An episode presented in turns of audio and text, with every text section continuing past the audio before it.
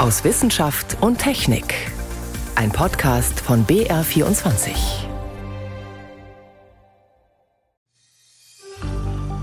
I apologize for the way this process has unfolded. Ich entschuldige mich dafür, wie der Prozess abgelaufen ist. Und es tut mir sehr leid.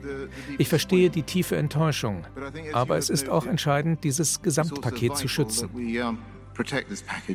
Das meinte gestern Abend Alok Sharma, Präsident der Weltklimakonferenz in Glasgow, zum Abschluss der Verhandlungen. Spürbar mitgenommen. Warum? Dazu gleich mehr. Außerdem geht es bei uns um die Booster-Impfungen. Lässt sich mit ihnen die vierte Corona-Welle brechen? Und wir fragen, ob YouTube und TikTok-Videos bei Jugendlichen das Tourette-Syndrom auslösen können. Das und mehr sind heute unsere Themen. Am Mikrofon ist David Globig. Es war wie so oft in den vergangenen Jahren. Auch die 26. Weltklimakonferenz ist in die Verlängerung gegangen.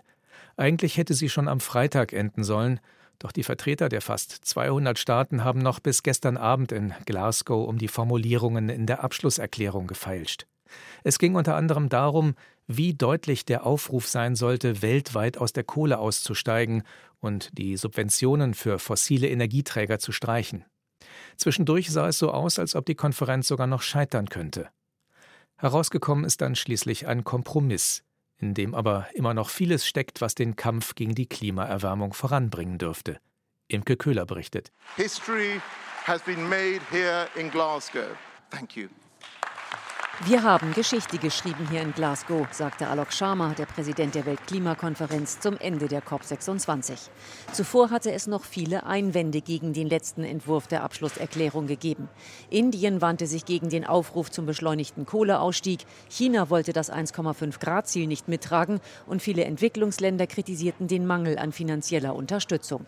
Als sich die kritischen Stimmen mehrten, warnte der Vizepräsident der EU-Kommission Franz Timmermans davor, nach einem Marathon kurz vor dem Ziel zu stolpern. Dann startete er einen emphatischen Appell. But I want all of us here, every single one of you, ich will, dass jeder von uns hier an eine Person denkt, eine Person, die 2030 noch leben wird und wie diese Person leben wird, wenn wir nicht am 1,5 Grad Ziel festhalten. Natürlich haben wir alle unsere nationalen Interessen und ich verstehe es vollkommen, wenn Entwicklungsländer mehr Geld sehen wollen. Aber um Himmels willen sprengen sie nicht diesen Moment. But for heaven's sake, don't kill this moment. Am Ende haben alle Staaten die Erklärung mitgetragen.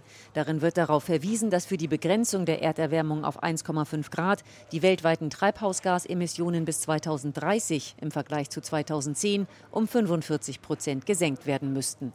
Die Realität ist allerdings eine andere. Der Aufruf zum Kohleausstieg ist auf Drängen Indiens kurz vor Ende der Konferenz noch weiter abgeschwächt worden. So wird nun nur noch von Bemühungen zur stufenweisen Verringerung der Kohle ohne CO2-Abscheidung gesprochen. Konferenzpräsident Sharma rang daraufhin sichtbar um Fassung. Der Passus fordert zudem, ineffiziente Subventionen für fossile Brennstoffe zu beenden. Trotz der Verwässerung der Formulierung begrüßt die geschäftsführende Bundesumweltministerin Svenja Schulze, dass diese Passage im Abschlussdokument steht. Naja, ich hätte mir eine ähm, stärkere Sprache gewünscht. Ich hätte mir gewünscht, dass man das noch etwas deutlicher formuliert. Aber das Historische ist, dass das erste Mal in einem Dokument einer Weltklimakonferenz so etwas Konkretes verankert ist, das Ende des fossilen Zeitalters. Und das ist ein starkes Signal, was diese Konferenz jetzt hier liefert. Die Staaten werden aufgefordert, bereits bis Ende nächsten Jahres neue, ambitioniertere Klimaschutzpläne vorzulegen. Im Hinblick auf die sehr kontrovers diskutierte Klimafinanzierung werden die Industriestaaten gedrängt, ihre Zusagen zu erfüllen und jährlich 100 Milliarden Dollar für die Entwicklungsländer zu mobilisieren. Außerdem soll bis 2025 doppelt so viel Geld wie bisher zur Verfügung stehen, damit sich die Entwicklungsländer an die Folgen des Klimawandels anpassen können. Harsche Kritik kommt von der Hilfsorganisation Oxfam. Die besonders vom Klimawandel betroffenen ärmeren Länder seien an den Rand gedrängt worden, heißt es. Wenn es um die Kompensation für Schäden und Verluste gehe, die durch die zunehmenden Wetterextreme entstehen, würden die Länder auch weiterhin kaum Hilfe bekommen. Auch Christoph Bahls, der politische Geschäftsführer von Germanwatch, ist mit dem Ergebnis der Konferenz nicht zufrieden. Mit Blick auf die zunehmende Erderwärmung sagte er, Solange 1,5 Grad nicht in Reichweite ist, können wir nicht von Erfolg sprechen. Damit geht das Ringen um mehr Klimaschutz auch nach Glasgow weiter. Das zentrale Ziel, den globalen Temperaturanstieg unter 1,5 Grad zu begrenzen, wird nicht klappen, wenn sich die großen Emittenten nicht deutlich mehr in den nächsten Jahren bewegen. Deswegen enttäuscht. Die gesamte Dynamik, die sonst weltweit da ist, ist ausgesprochen erfreulich. Eine gemischte Bilanz also. Imke Köhler über die 26. Weltklimakonferenz, die gestern Abend in Glasgow zu Ende gegangen ist. Wir bleiben beim Thema Klimaerwärmung. Wenn wir es nicht schaffen, das 1,5 Grad Ziel auch tatsächlich einzuhalten, dann könnte es sein, dass wir an einigen Stellen im Klimasystem Kipppunkte überschreiten. Die Veränderungen sind dann nicht mehr aufzuhalten und verstärken teilweise sogar noch die Erderwärmung. Man kann sich das bildlich vorstellen wie bei einer Tasse, die man langsam über den Tischrand schiebt. Die ersten Zentimeter geht das noch gut, die Tasse bleibt stabil. Doch dann kommt der Moment, wo sie das Übergewicht kriegt, kippt und abstürzt. So etwas befürchten Forschende auch für einige Elemente im Klimasystem der Erde. Doch wie sich diese Kippelemente tatsächlich verhalten, wenn die Temperaturen steigen, das ist oft noch unklar. Mehr dazu von Fritz Espenlaub. Bei Eis wissen wir ziemlich genau, unter welchen Bedingungen es zu schmelzen beginnt.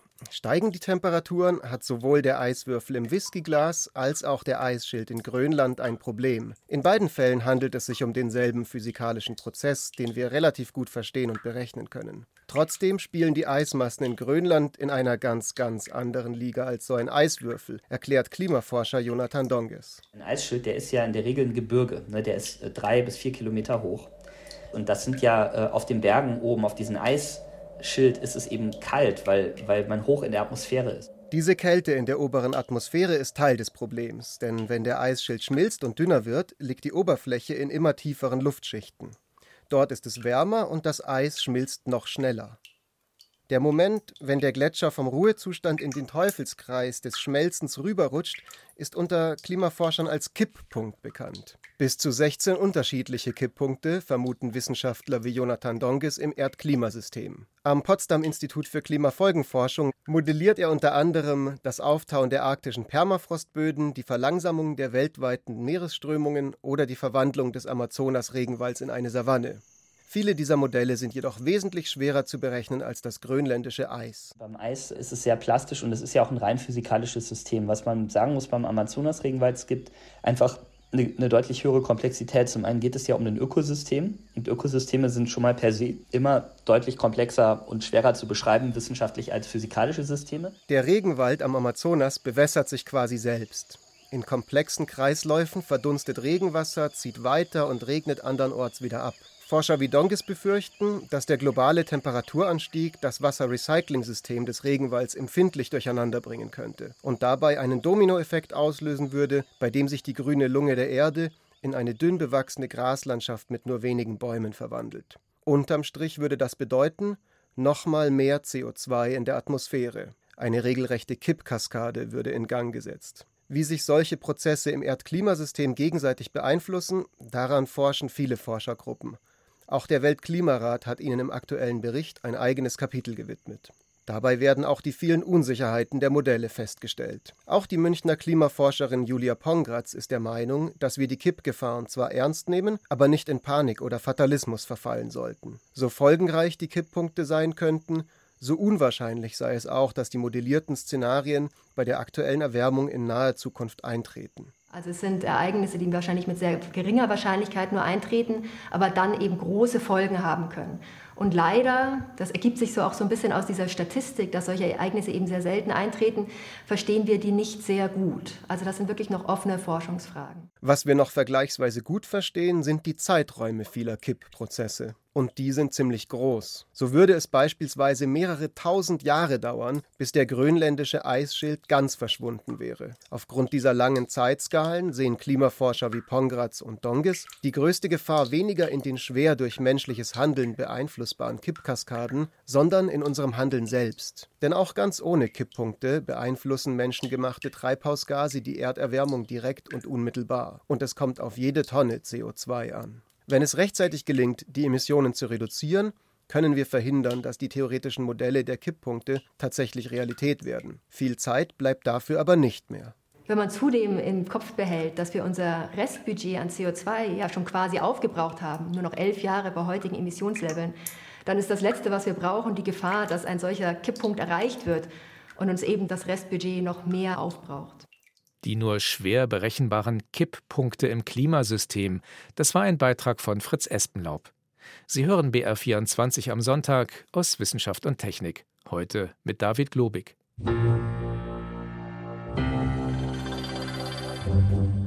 Seit Tagen verkündet das Robert Koch Institut immer neue Höchststände beim Inzidenzwert.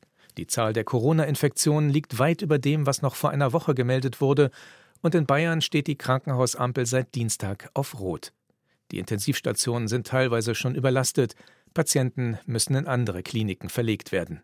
Wir stecken mitten in der vierten Corona-Welle und die verläuft dramatisch. Was können wir tun, um sie zu brechen?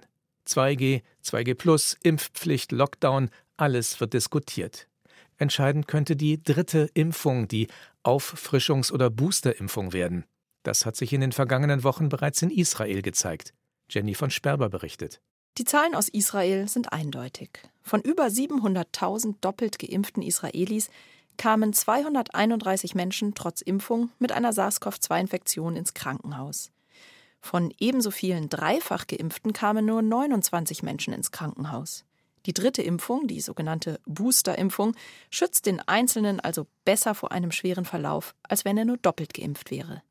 Das gilt insbesondere für ältere Menschen, die offenbar trotz Doppelimpfung manchmal noch schwer erkranken können. Das zeigen die derzeitigen Intensivpatienten, die der Infektiologe Christoph Spinner auch am Klinikum rechts der Isar in München beobachtet. Wir sehen ein sehr viel heterogeneres Bild als in den letzten Wellen. Auf der einen Seite sehen wir ungeimpfte ältere Menschen. Wir sehen teilweise ältere Menschen, die trotz Impfung in die Klinik müssen. Es sind aber wenige Fälle.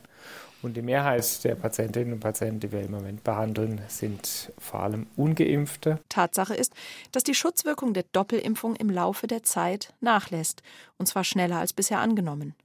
Die Boosterimpfung, so zeigen Studien jetzt, können diesen Schutzfaktor wieder erheblich rauffahren. Ehrlicherweise haben mich die Ergebnisse der zuletzt veröffentlichten Studien der Boosterimpfung selbst überrascht. Denn es zeigt sich, dass Boosterimpfungen vor allem bei Älteren, also über 60-Jährigen, die Wahrscheinlichkeit schwerer Covid-Verläufe, also auch Krankenhausaufnahmen, um über Faktor 10 reduzieren. Noch wichtiger als für den Einzelnen sei die Auffrischungsimpfung aber für das Infektionsgeschehen allgemein, sagt Kai Nagel, Physiker und Mobilitätsforscher der TU Berlin.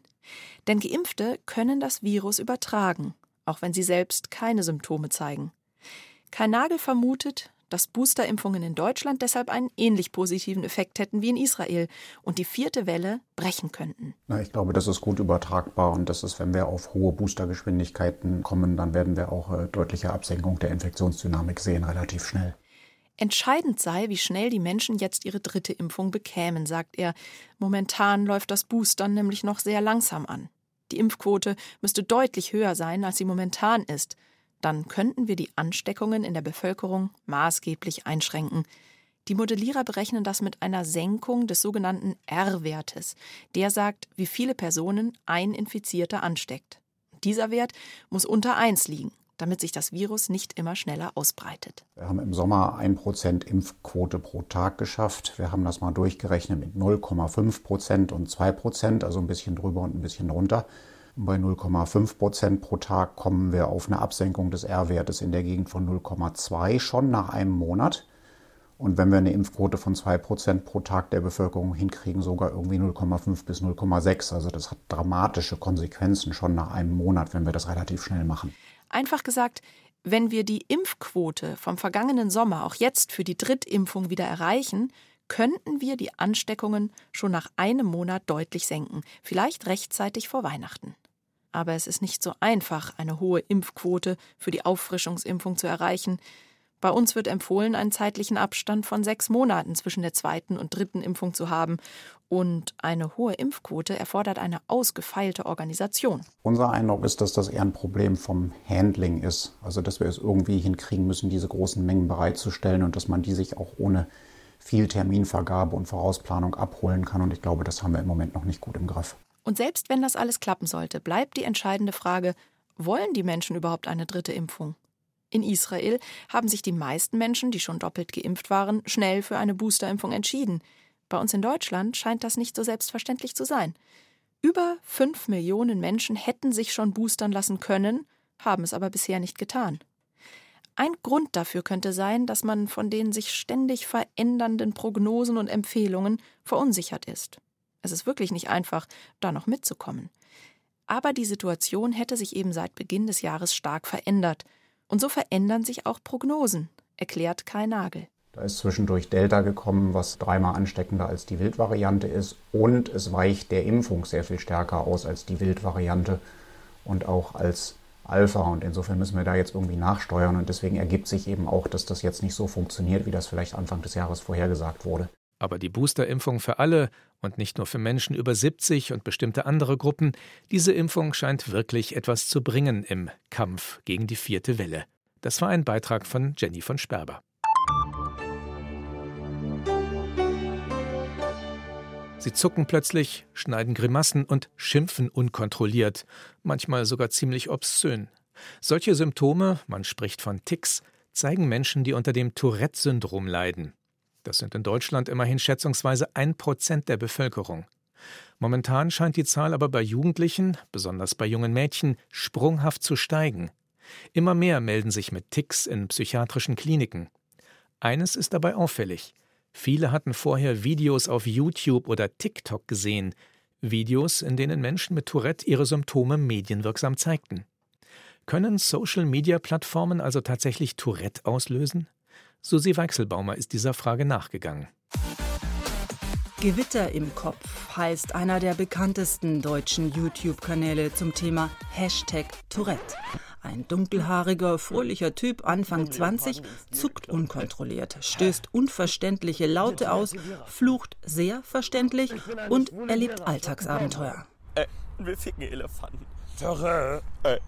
Tourette-Patient Jan Zimmermann aus Bonn geht 2019 mit seiner Videoserie viral.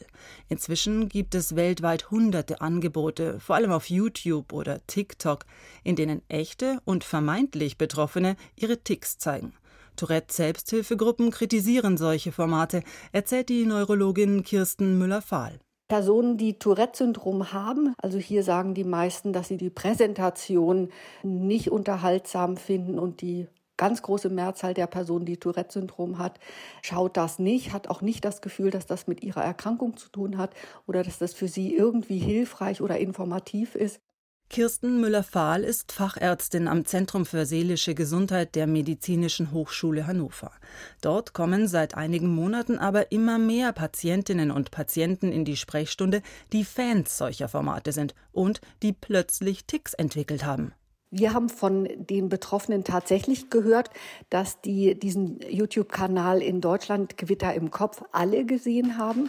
Wir haben ja auch bei allen Personen Symptome gefunden, die exakt auch in diesem YouTube-Kanal zu sehen sind. Und wir denken, dass das dann auch tatsächlich eine Rolle spielt bei der Übernahme der Symptome. Gleiches vermuten Studien aus Großbritannien, den USA oder Kanada. Auch sie belegen dieses neue Phänomen vor allem bei Mädchen und jungen Frauen, dem überwiegenden Publikum der dort besonders beliebten Plattform TikTok. Die Leiterin des Tourette-Zentrums am Matheson Center for Mental Health and Education der Universität Calgary, Tamara Pringsheim, beschreibt einen erstaunlichen Anstieg der Fälle in ihrer neurologischen Ambulanz seit Ende 2020.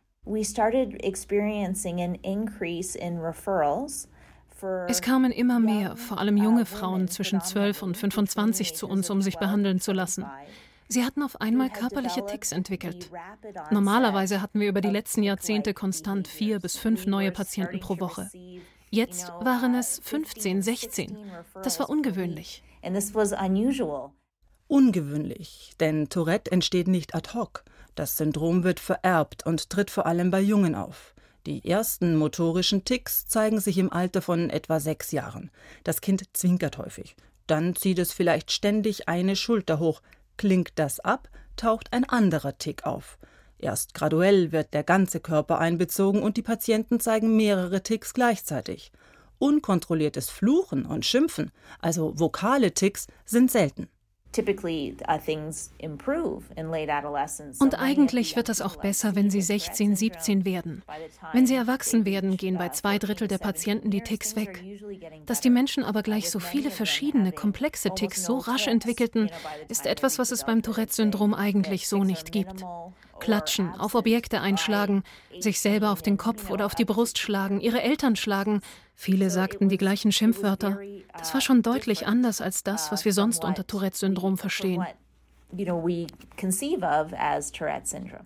Die Hannoveraner Psychologin Müller-Fahl bestätigt diesen Befund. Sie geht wie Pringsheim davon aus, dass es sich bei diesen plötzlichen Ticks nach Videokonsum nicht um neurologische Störungen handelt, wie Tourette, sondern um funktionelle Bewegungsstörungen. Die Bewegungen, die wir bei diesen Personen mit funktionellen Störungen sehen, sind deutlich komplexer, betreffen andere Körperregionen, also der Kopf, der Rumpf und besonders auch die Arme mit ausfahrenden Bewegungen. Das ist bei Tourette anders. Hier finden wir sogenannte einfache motorische Ticks, also sowas wie Augenblinzeln, Grimassieren und auch die Vokalisationen sind ganz anders, während einfache vokale Ticks, wie wir das nennen beim Tourette-Syndrom, durch Phänomene wie Räuspern oder Schniefeln gekennzeichnet sind, handelt es sich bei diesen funktionellen Störungen in aller Regel um laute Ausrufe mit vielen Schimpfwörtern, Beleidigungen. Funktionelle Störungen entstehen oft nach tiefgreifenden Erlebnissen. Ein großer Schock, der Tod eines Nahestehenden, dass in Videos gezeigte Ticks tatsächlich auch genau solche Ticks wiederum als funktionelle Störungen auslösen können, halten Expertinnen und Experten für wahrscheinlich. Dabei handelt es sich meist nicht um ein bewusstes Nachahmen, sagt die Neurologin an der Universität Calgary Tamara Pringsheim. Viele der betroffenen Jugendlichen haben wohl eine Veranlagung. What we're seeing is that there is a certain person was wir sehen, ist, dass es bestimmte Personen gibt, die eine Disposition haben, diese Bewegungen anzunehmen, wenn sie die sehen. Undiagnostizierte Angststörung, Depression, sozialer Stress und im Laufe der Pandemie ist die Zahl der jungen Leute, die sozialen Stress empfinden, ja enorm gestiegen. Und das sind viele signifikante Größen, die zusammengekommen sind, um eine Pandemie in der Pandemie zu erzeugen. Folglich müsse man hier ansetzen, bei Angststörungen oder Depressionen, wie sie in der Pandemie bei Jugendlichen zunehmend auftreten. Einfach keine Videos mehr zu schauen, in denen solche Ticks gezeigt werden, reiche selten aus, um die funktionelle Störung wieder loszuwerden. Oft liege eine andere Erkrankung zugrunde. Behandelt man die richtig, verschwinden die vermeintlichen Ticks nach einigen Wochen oft wieder, bestätigt Neurologin Müller-Fahl. Plötzliches Tourette durch Videokonsum gibt es nicht. Susi Weichselbaumer über TikTok, YouTube und das Tourette-Syndrom. So viel für diesmal aus Wissenschaft und Technik. Am Mikrofon war David Globig.